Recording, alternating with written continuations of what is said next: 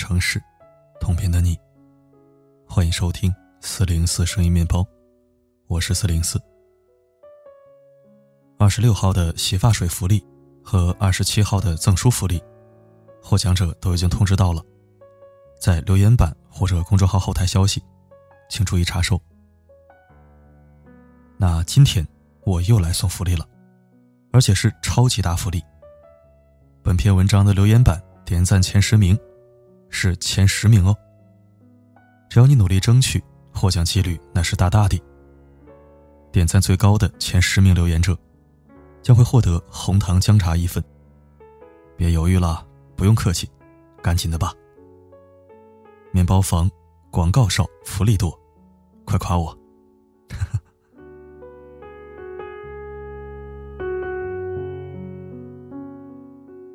最近朋友圈里都在转发关于已故演员高以翔过劳死的文章。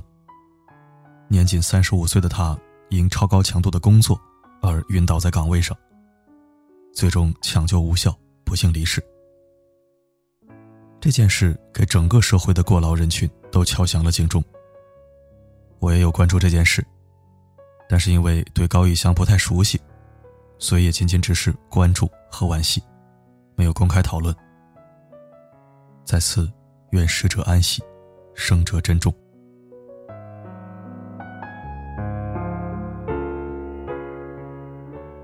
本期要分享的内容依然是有关当代年轻人健康危机的文章，希望能给所有人再次敲响警钟。一起来听。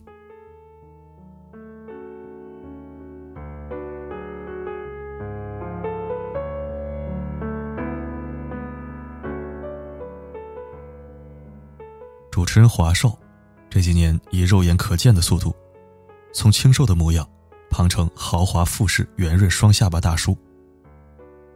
他在综艺《我们长大了》中，自曝自己这几年长胖的原因，令人心酸。由于工作太忙，没有良好的饮食规律，还有经常作息紊乱。有一段时间，他为了自己导演的项目，每晚都要出去应酬。从这个场子换到下一个场子，最后回到家去催吐，吃一碗面条充饥。忙到这种程度，又因为头部受伤而不能运动，自然就越来越胖了。更可怕的是，因为发胖，加上每天高负荷的工作，有一次他竟然吐血了。原因是肺管破裂导致的，有两根血管爆掉了，一次。吐了五百 CC 的血，过度劳累导致的疾病，让他开始反思生命的意义。以透支生命换来的工作成就，是否真的值得？就像复旦大学患癌女教师于娟所说的那样，在生死临界点的时候，你会发现，任何的加班，给自己太多的压力，买车买房的需求。这些，都是浮云。华少开始调节饮食，不再随意应付三餐，每日以清淡营养的蔬菜为主。重视锻炼，不再因为工作繁忙就忽视了身体的呼救。终于，他在微博上宣布，自己暴瘦了三十斤。幸好他及时醒悟，没有了健康的身体，一切都是空谈。可惜有太多人，被工作占据了生命的全部，直到疾病找上门来，才后悔莫及。日本有一档节目，曾经跟拍过一位二十七岁的普通上班族，记录了他的工作日常。他叫 Mikoto，早晨七点起床，五分钟之内完成刷牙、洗脸、刮胡子，换上工作服。七点十五分，来不及吃早餐，骑上自行车去附近的地铁站。他需要换乘两次才能到达公司，耗时一个小时。在号称通勤地狱的东京来说，这已经算很短的距离了。八点二十分，美科特终于到达办公室。作为新人的他，还要负责给其他同事倒咖啡等杂事。午餐时间。美口头和大多数日本上班族一样，选择随便用面包来对付一顿。午休时间那是没有的，只能边啃面包边投入工作。下午六点零五分，终于要下班了，但是下班只意味着办公室工作的结束而已。对于社畜来说，没有休息时间才是常态。回到家后，Mikoto 继续在家里加班。他解释说，因为公司总部在英国，由于时差问题，一般到晚上总部的人才会回复邮件，因此我也要处理一些工作。晚上十点半，Mikoto 终于可以有时间放松一下，泡个澡，喝罐啤酒，看会儿电视。明天等待他的，依旧是日复一日忙到透支的工作。这个世界，从来不缺宁愿透支健康也要为公司拼命的社畜。他们以为自己还年轻，身体硬朗。殊不知，如果一直这样不重视自己的身体，也许在某个不经意的时刻，一件稀松平常的事儿，就会成为压倒健康的最后一根稻草。我们身边，这样的事情还少吗？三十岁的上海交大附属瑞金医院医生江金健，凌晨猝死在办公室里。他刚结婚没多久，有一位漂亮恩爱的妻子。那天两个人还约定了下班以后一起去看电器。早上八点左右，来换班的同事发现他心脏骤停，倒在地上，人已经僵了。三十六岁的华为工程师齐志勇。在肯尼亚过劳而死。二十二个月工作无休的他，回家路上突然身体不适，头痛呕吐，随后便失去了意识。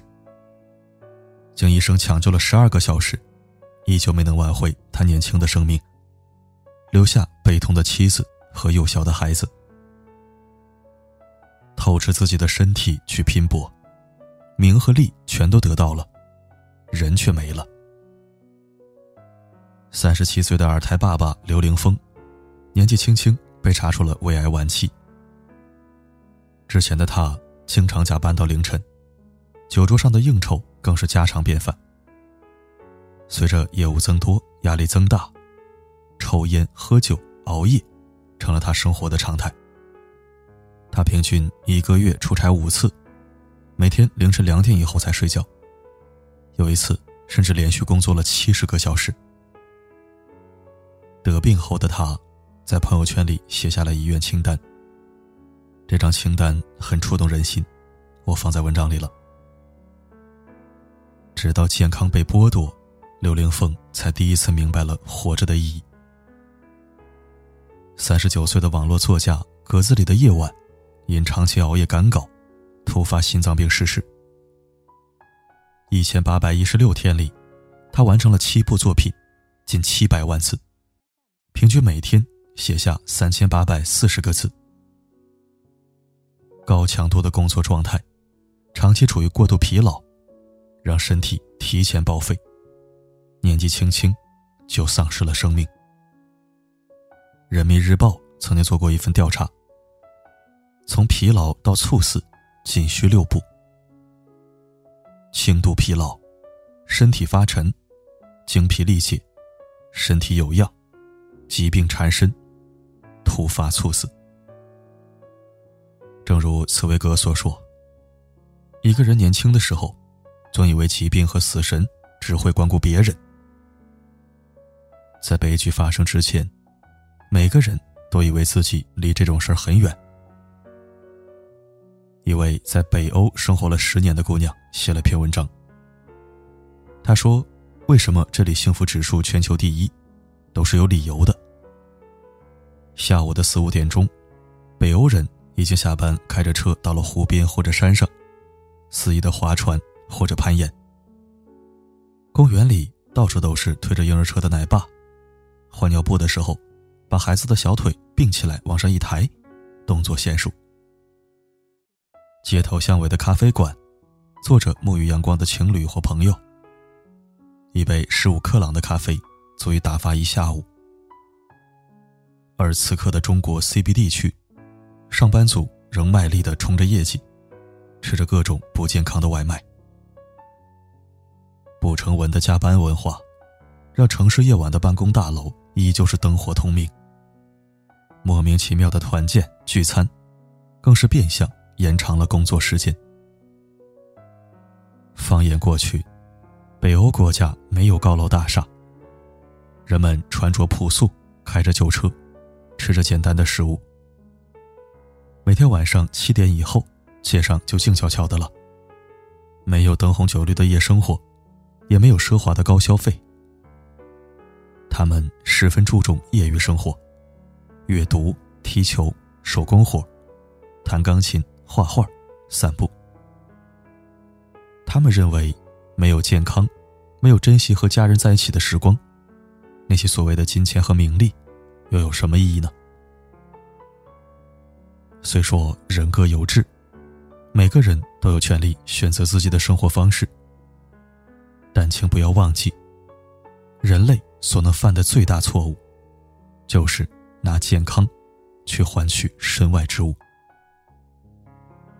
废掉一个人很容易，让他忙到透支生命，忙到没空感受生活就可以了。顶级的自律，就是日积月累、细水长流，在每一个平凡的日子里善待自己。无论你有多忙，保持健康，永远都是最长远的课题。共勉。我会在你身边，你左右，绝不会回头。你的一举一动，像心跳，牵动。感谢收听。每每看到一些因为不爱惜身体、过度劳累而导致猝死的新闻或者文章，我都心慌不已。作为一个死性不改的熬夜族，我都懒得说自己了。宁可花钱花心思续命，也不肯改掉坏习惯惜命。这是当代大多数年轻人的现状和硬伤。那么你是如何看待今天的文章的呢？欢迎在留言板互动讨论。另外，不要忘记今天的福利，留言点赞前十名，机会多多，几率大大，加油加油！好了，今天的分享就到这里，我是四零四，不管发生什么，我一直都在。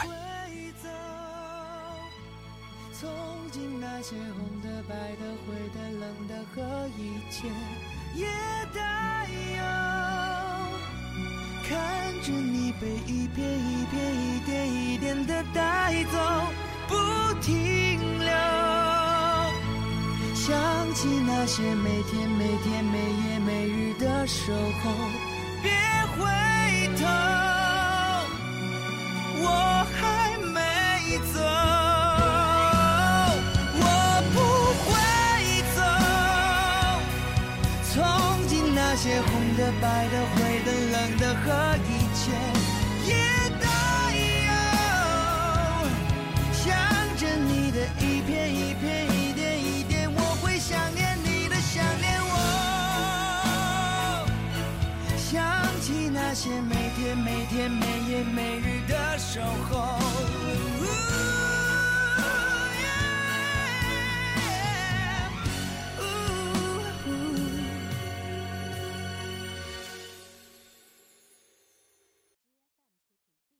我会在你身边，你左右，绝不会放手。无论昨天、今天和以后，一直到尽头。